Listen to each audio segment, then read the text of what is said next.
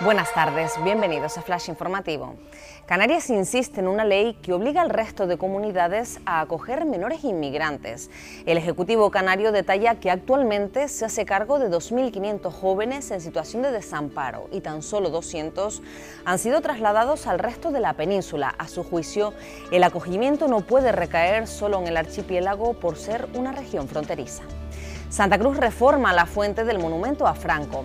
La propuesta supone un coste de 800.000 euros y contempla dos opciones, una con la figura del ángel y otra sin él, a la espera de lo que suceda con el catálogo de vestigios. Los trabajadores del Banco de Sangre de la comunidad convocan la huelga. Además de demandar estabilidad laboral, alertan de que el índice de abastecimiento que dan a los centros sanitarios de Canarias está por debajo de los ratios aceptables y es que en las islas hacen falta unas 300 donaciones diarias para atender las necesidades de los hospitales. El Lenovo Tenerife abraza al cielo europeo en el Bilbao Arena.